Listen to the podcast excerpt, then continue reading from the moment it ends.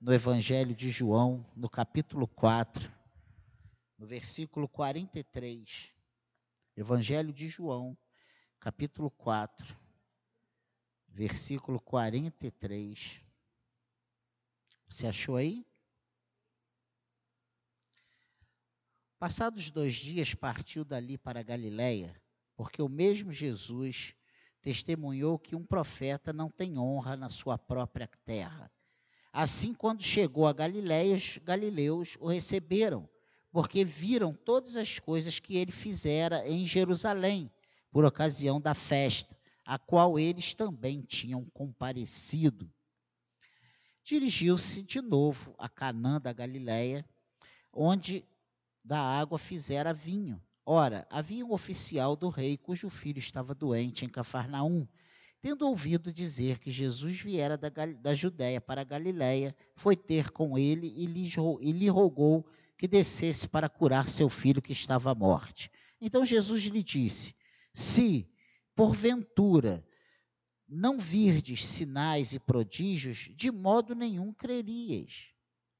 Rogou-lhe o oficial: Senhor, desce antes que meu filho morra. Vai, disse-lhe Jesus: Teu filho vive. O homem creu na palavra de Jesus e partiu. Já ele descia quando os seus servos lhe vieram ao encontro, anunciando-lhe que o seu filho vivia. Então indagou deles a que hora o seu filho se sentira melhor. Informaram: ontem, a hora sétima. A febre o deixou. Com isso reconheceu o pai ter sido ter reconheceu o pai ser aquela precisamente a hora em que Jesus lhe dissera: Teu filho vive, e creu ele e toda a sua casa. Foi este o segundo sinal que fez Jesus depois de vir da Judéia para a Galiléia. Amém? A fé ela não opera no reino do possível. Não há nenhuma glória para Deus no que é humanamente possível. Né? A fé ela começa onde termina o caminho natural do homem. Aquilo que eu posso fazer, eu preciso fazer. Se eu consigo dobrar essa folha, eu não preciso da fé para dobrar essa folha. Mas eu preciso da fé para orar por um doente, porque eu não posso curar o doente. Estamos de volta a Canaã da Galileia, o primeiro sinal de Jesus foi realizado ali, transformando a água em vinho. Agora, um segundo sinal está para ser realizado. Surgem algumas perguntas que precisamos ter isso, essas respostas claras. Se vamos receber uma nova vida, como é que nós vamos recebê-la? Né? Porque nós, você prestou bem atenção na leitura?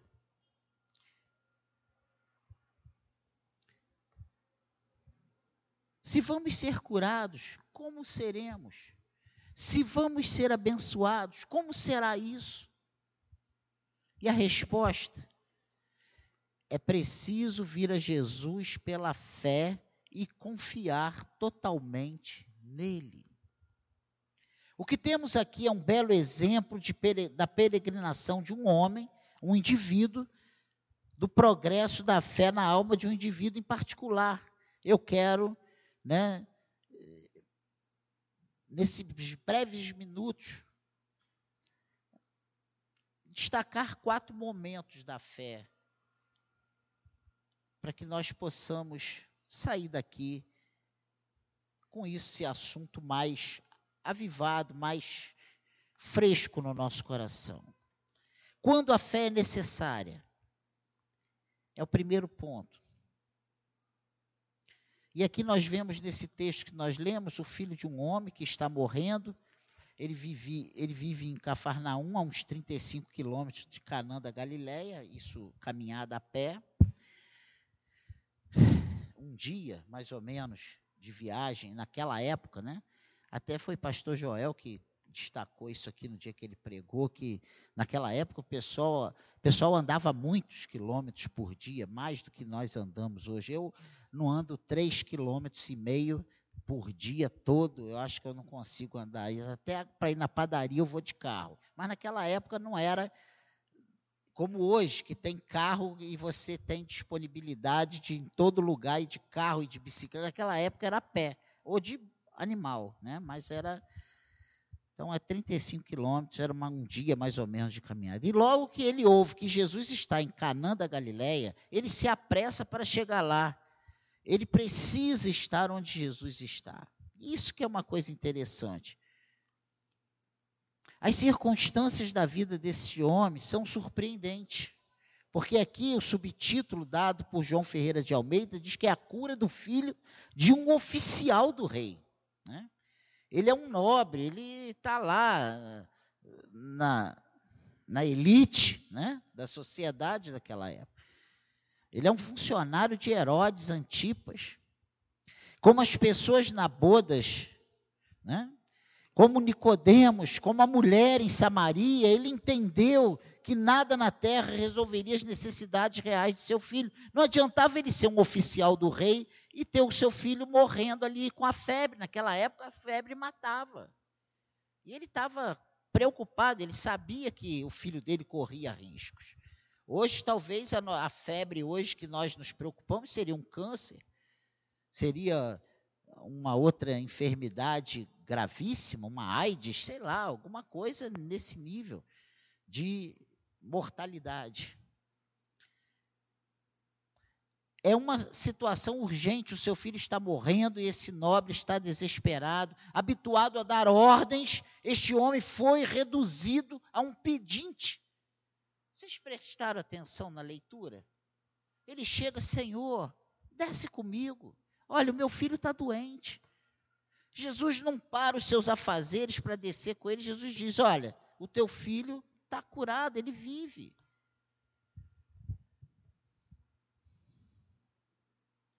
E na verdade, quando nós nos chegamos a Jesus,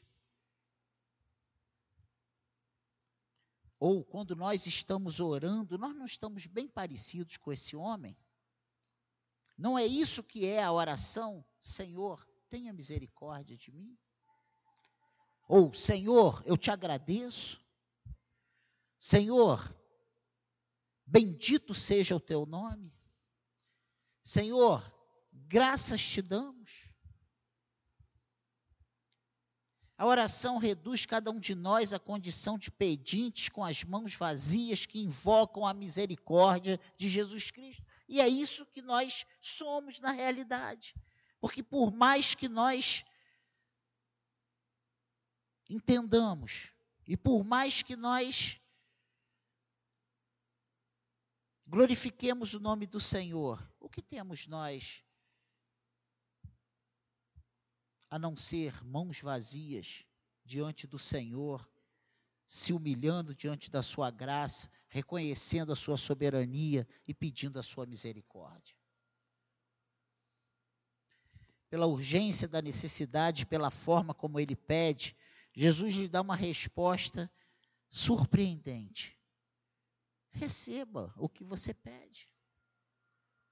Só quem já passou por situações extremas, e eu não estou falando de uma dor de cabeça, entende, compreende o que é você estar diante do Senhor numa situação que você não pode fazer nada. Em 2014 eu passei por uma situação dessa.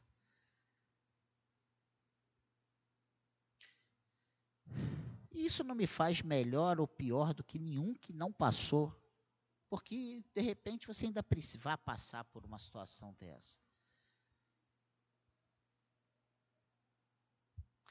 O homem está pedindo a Jesus para ir antes que seja tarde demais. Olha, vamos. Rogou-lhe o oficial, Senhor, desce.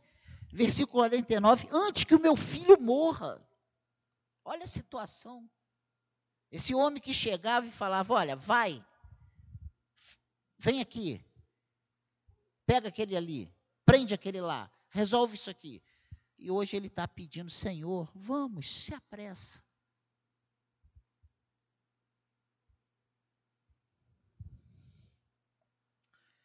Mas Jesus, né, o detém. Jesus diz a ele e aos demais: Vocês vêm a mim porque eu sou capaz de lhes dar alguns sinais e maravilhas, mas não estou aqui para satisfazer o seu interesse de espectadores. E existem ainda hoje muitas pessoas que só se aproximam de Jesus quando a situação está crítica.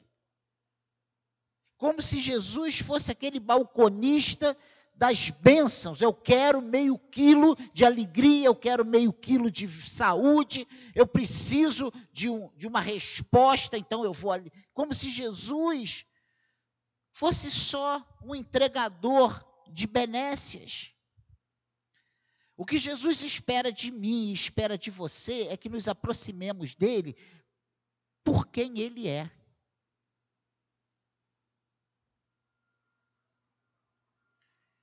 O que, Jesus diz na sua palavra? Que nós devemos buscar o seu reino em primeiro lugar e as demais coisas serão acrescentadas.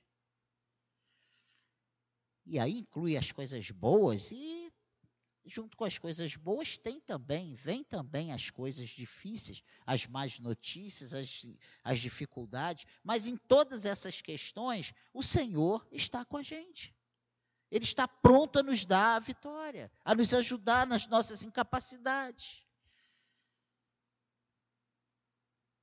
O que Jesus está falando aqui é: estou aqui como seu Salvador, para que você possa reconhecer que o que você mais precisa é de um Salvador. E nós vemos isso muito claro nesses versículos que lemos. Porque quando esse homem que recebe a resposta de Jesus: olha, o seu filho vive. E ele começa a descer. Vem os seus oficiais, seus, seus subordinados, e diz: olha, o seu filho está curado. E ele procura saber que horas que aconteceu isso. Foi exatamente naquele momento que Jesus falou: Olha, o teu filho vive, teu filho está curado, teu filho está sadio. E o mais importante, o mais importante para nós não é a cura. A cura nos alegra. A boa, a, o casamento nos alegra, o emprego nos alegra, é, a bênção em si, a prosperidade do Senhor nos alegra, a paz nos alegra. Mas isso não é o mais importante que nós encontramos no Senhor. Não é esse o seu objetivo final para nós.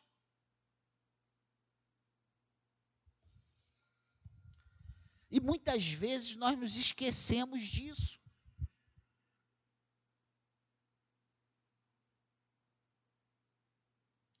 Muitas vezes você tem uma grande real necessidade, começa a orar, mas Jesus diz: espere um pouco, eu tenho algo que você precisa saber primeiro. Eu preciso lhe dizer que às vezes a fé precisa ser testada. Que é isso, pastor? Que fé testada? Mas é. Tem horas que nós não estamos nem preparados para receber o que nós pedimos do Senhor. Ah, pastor, mas eu nunca estou preparado. Não é desse ponto que eu estou falando. É que tem certas coisas que nós pedimos que, se Deus nos der, vai ser para nossa destruição, vai ser para nossa. Naquele momento. Às vezes nós não estamos, nós achamos que estamos Pedro disse: Senhor, se todo mundo te abandonar, não tem problema, mas eu jamais te abandonarei. Jesus falou Olha, antes que o galo cante três vezes, você vai me negar. E aconteceu exatamente como Jesus falou. E nós, às vezes, Pedro ali, ele não falou de maldade. Ele estava se achando, ele, ele sentia que ia com Jesus até a morte. E hoje, quantas vezes nós dizemos, o Senhor, ah, eu vou até a morte. Pode, posso perder tudo, mas a minha fé eu não nego. Será? Será que nós estamos preparados para passar por certas situações? Jesus quis ter certeza absoluta de que esse homem estava pedindo a coisa certa. Vocês já prestaram atenção que todos os relatos na, ou na maioria dos relatos, quando Jesus chega diante de um, de um necessitado, foi assim com um cego, foi assim né, com, com lá no, no tanque de Betesda, por exemplo, o cara, o, o paralítico, ele ele estava só preocupado em alguém para jogar ele dentro da água, porque ele não. Vocês lembram disso? Senhor, mas eu não tenho ninguém que o anjo vem, move as águas e, e quando eu, eu vou, já foi outro na minha frente, foi curado e eu fiquei. Mas lembra quando Jesus chegou para aquele cego? O que quer que eu te faça? Que eu veja. Ah, ele sabia o que queria.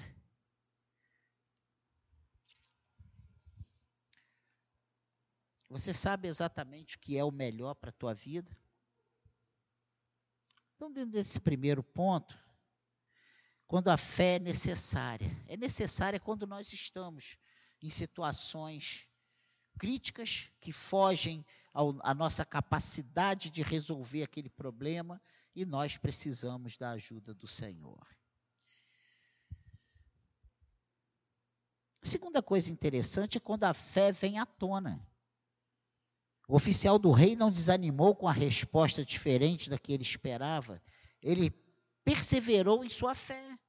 Jesus nos ensina isso em Lucas 18, na parábola da viúva que importunava o juiz, e por causa da sua importunação e persistência, o juiz à meia-noite concedeu o seu pedido. Todo mundo lembra disso, né? O juiz Inico, não, eu vou atender, não é porque eu sou bom, não, mas é porque ela está me perturbando. A fé verdadeira nos envergonha diante de Jesus.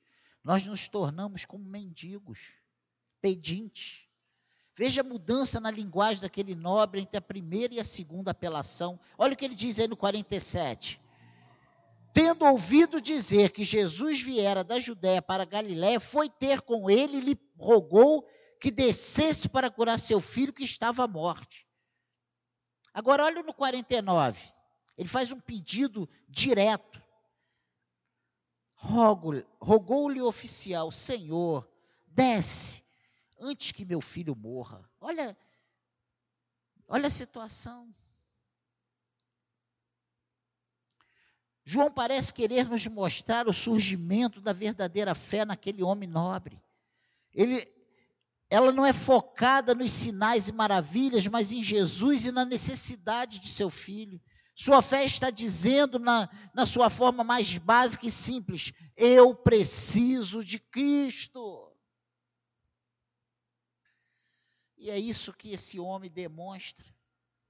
Quando ele pede aqui, a primeira vez ele chega, né? Jesus, desce para curar, desce para curar meu filho que está à morte. E aí, quando chega no 49, parece que ele percebe a urgência. Senhor, se apressa, antes que ele morra. Tem certas coisas que a gente acha que Jesus está demorando demais a dar uma resposta. E nós nos desesperamos e nós achamos que Jesus vai chegar tarde no nosso problema. É verdade ou não é? Senhor, te apressa. Porque emprego vai embora, meu filho está doente, minha fé está esvaindo, meu coração está apertado aqui, eu não consigo mais sentir alegria, eu não consigo mais ser quem eu sempre fui. Mas o que nós percebemos aqui é como se ele estivesse dizendo assim: Jesus, te apressa, porque eu preciso da tua intervenção na vida do meu filho. Não dá para esperar. A terceira tipo de fé interessante para a gente ver é quando a fé se manifesta. Né? O homem diz: desce antes que meu filho, meu filho morra. E Jesus respondeu a essa fé: seu filho vai viver. Olha o que ele responde. Vai, disse-lhe Jesus: teu filho vive. Olha o que Jesus, o homem queria que Jesus descesse até a casa dele, andasse 35 quilômetros. Mas Jesus falou para ele: vai, desce, porque o teu filho vive. E isso foi o suficiente para este oficial virar as costas, sair de perto de Jesus e voltar para o encontro do seu filho. Presta atenção. Tem certas coisas que nós pedimos, tem certas situações que nós oramos. O Senhor nos dá as respostas. E nós não conseguimos acreditar no que o Senhor está nos respondendo. Talvez, se fosse na vida de uma outra pessoa, Senhor, vocês lembram aquela mulher com Eliseu, fez a casa para ele, o quartinho? Eliseu fala assim: Olha, eu vou, que que você, você vai ter um filho, o filho morre. Ela vai até ele, todo mundo para, tá bem, tá tudo bem, tá tudo bem, tá tudo bem. Quando chega diante dele, ela agarra no pé dele e fala: Olha, eu não te pedi filho meu filho morreu. Aí ela fala: Vai que ele vai. Não, não me aparto de ti. Mas esse aqui, quando Jesus diz para ele: Olha, teu filho vive, isso foi suficiente.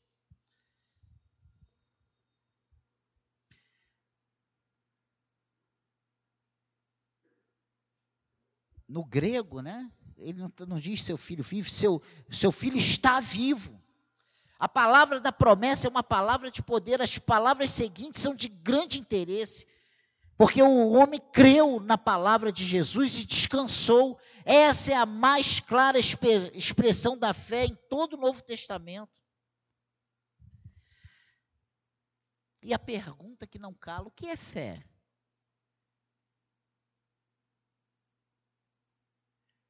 ele simples e totalmente confia em Jesus. É interessantíssimo isso. Quando Jesus disse no versículo 50, vai, disse-lhe Jesus, teu filho vive. A palavra diz que o homem creu, o, evangelista que ele, João, ele, ele relata isso, o homem creu na palavra de Jesus e partiu creu na palavra de Jesus e descansou e foi embora, virou as costas. Aquilo ali já estava resolvido. Quantas coisas na nossa vida nós damos como impossíveis, e mesmo diante da palavra, mesmo diante do que vem ao nosso coração, através da, da mensagem, através da, da palavra de Deus, nós falamos assim: ah, Deus, eu sei que Deus me salva, mas salvar meu marido, eu sei que Deus me salva, mas resolver esse problema no coração do meu filho. Eu sei que Deus me salva, mas resolver isso aqui no coração da minha esposa. Ah, isso aqui no. Entende isso? Tem coisas que nós parece que cremos, mas só de boca. Não cremos com coração. E aqui, nesse versículo 50, o homem creu na palavra de Jesus e partiu.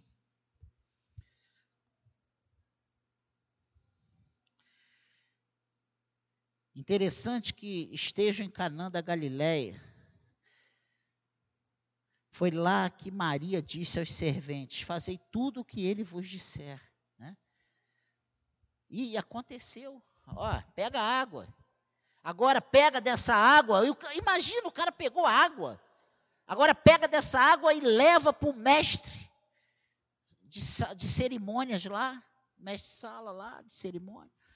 Aí ele pega aquela água, que ele sabia aquela água, porque foi ele que colocou a água, coloca na vasilha, leva, chega lá, o cara bebe, e a declaração do homem.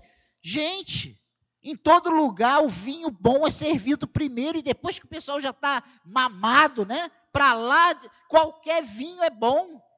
Mas aqui, o vinho bom está vindo por último. Depois que, olha que vinho excelente. Imagina a cabeça daqueles serventes que colocaram a água dentro daquela talha.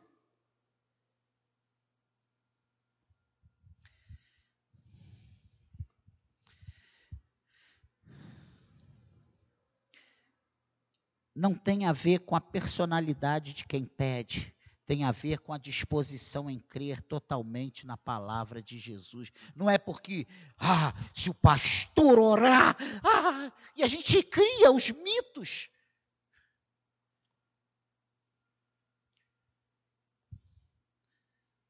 A pergunta tem que ser: como eu estou disposto a crer na ação de Deus na minha vida? Pense nisso. No versículo 44, olha o que, é que diz aí. Porque o mesmo Jesus testemunhou que um profeta não tem honras na sua própria terra. Gente, eu falo isso dentro da minha casa toda hora. Eu, quando eu não falo, eu penso. Porque é a mais pura verdade. Jesus disse que o profeta não é honrado em sua terra. E no 45 ele diz que assim quando chegou a Galiléia, os galileus o receberam porque viram todas as coisas que ele fizera em Jerusalém, por ocasião da festa, a qual eles também tinham comparecido. Olha que coisa interessante. Jesus sai de Jerusalém porque não creram nele, rejeitaram. Aí ele vai para Galiléia. E lá na Galileia, ele é recebido com honra. Porque os galileus tinham ido lá na festa, tinham visto o que ele fez, falou assim, peraí.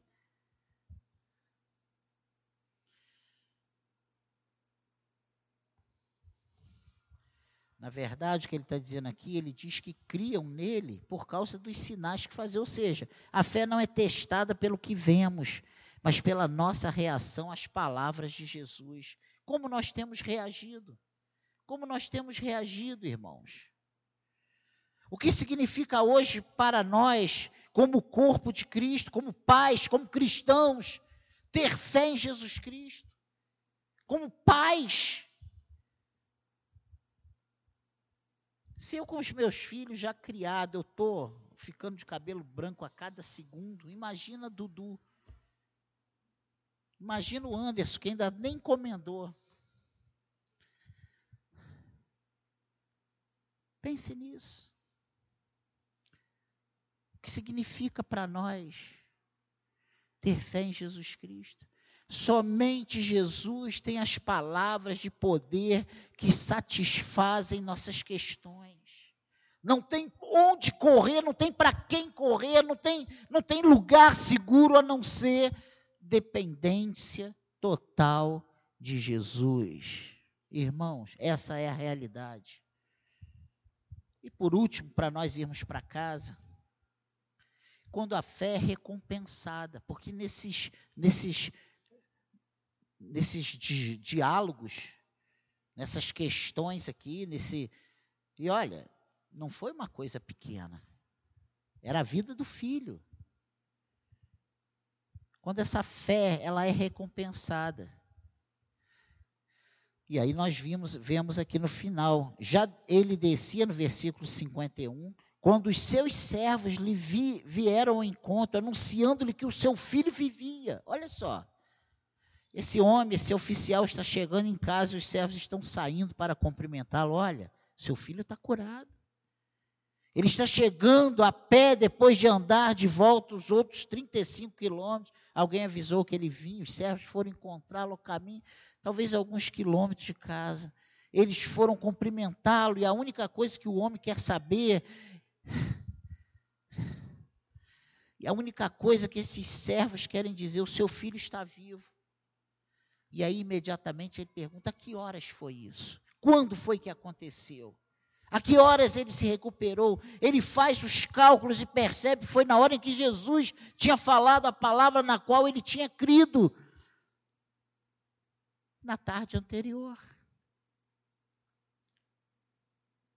Ele passou quase um dia inteiro pensando no que Jesus tinha dito, perseverando em sua fé. Não, meu filho está curado, ele vive. E quando ele chega e recebe a notícia: olha, o teu filho está vivo, está curado. A febre deixou ele. Que horas?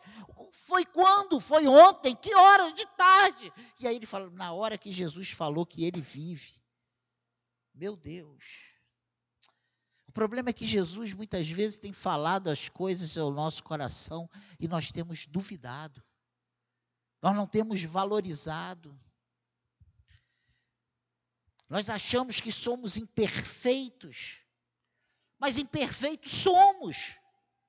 Não somos merecedores, é pela sua graça, é pela misericórdia, é pelo seu amor, é pela bondade. Não é porque eu sou merecedor, não é porque eu fiz, mas eu não fiz nada, ele, ele não, não preciso fazer nada, ele faz. Ele faz porque ele quer, porque ele é soberano, a vontade dele é boa, sabe? Para nós, ele tem pensamentos bons a nosso respeito. Mas nós duvidamos muitas vezes disso.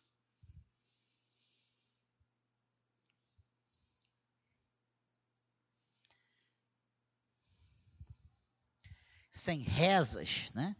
sem correntes, sem campanhas, sem lenços ou rosas ungidas, né?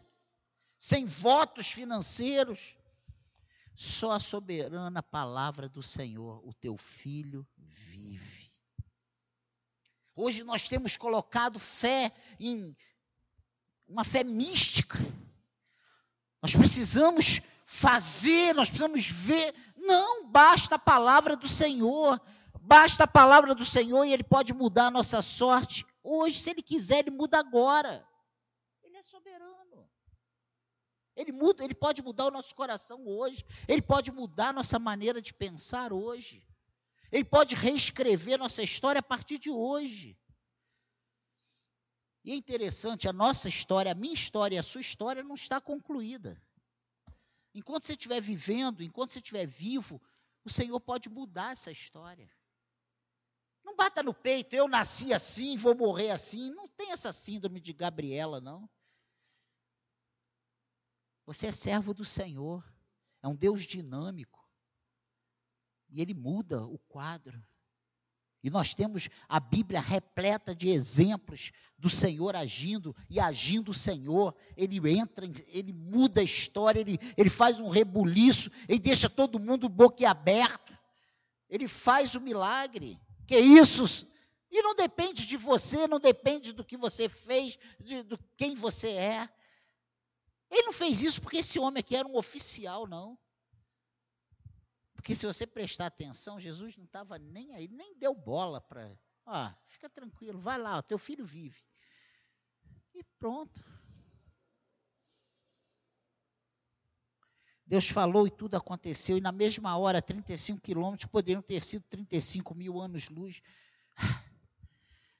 Aqui está um exemplo de como Jesus entra na vida de uma família, como Jesus traz sua presença salvífica, como Jesus faz a fé surgir, crescer e se tornar visível, forte e perseverante. E a maior recompensa da fé é creu ele e toda a sua casa, porque olha, o milagre do Senhor não parou na febre ter saído da criança. Porque a gente foca, né? Ah, ele foi curado. Mas a cura, essa criança morreu, gente. Essa criança está morta, ela não está viva até hoje. Naquela, naquele momento a febre saiu. Mas olha se você continuar lendo. Com isso, reconheceu o pai ser aquela precisamente a hora em que Jesus lhe dissera: Teu filho vive. E creu ele e toda a sua casa. Versículo 53. Por causa desse milagre, por causa dessa ação de Deus, por esse mover de Deus na vida desse homem, por essa experiência pessoal, ele creu e toda a sua casa creu.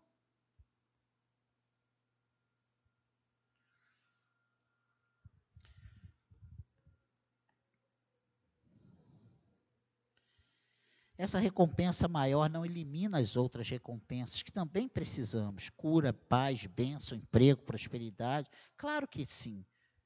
Mas a mais importante de todas qual foi a ação maior de Deus na vida desse homem? A cura do filho? Ou a salvação dele e de toda a sua casa?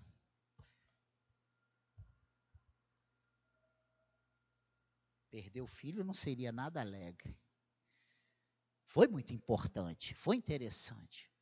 Mas ele não, não parou só ali, estou satisfeito, meu filho está bom. E, não, ele reconheceu e creu, ele toda a sua casa.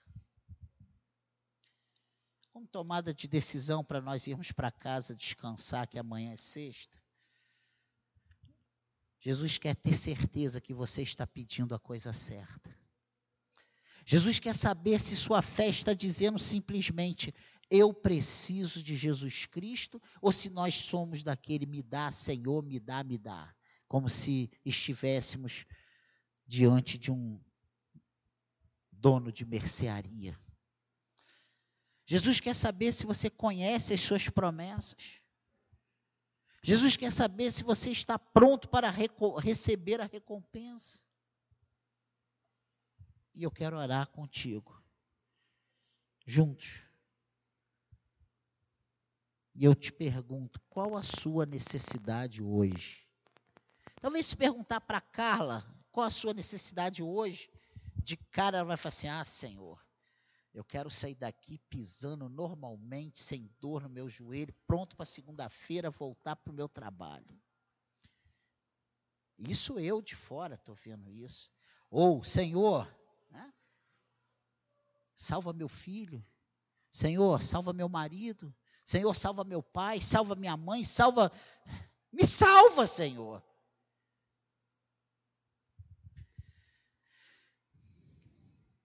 Senhor, minha fé está lá embaixo. Eu não sei nem o que, que eu estou fazendo, nem o que, que eu faço vindo aos cultos. Como tá? Tá assim, ó. De pessoas que não sabem o que fazem dentro da igreja.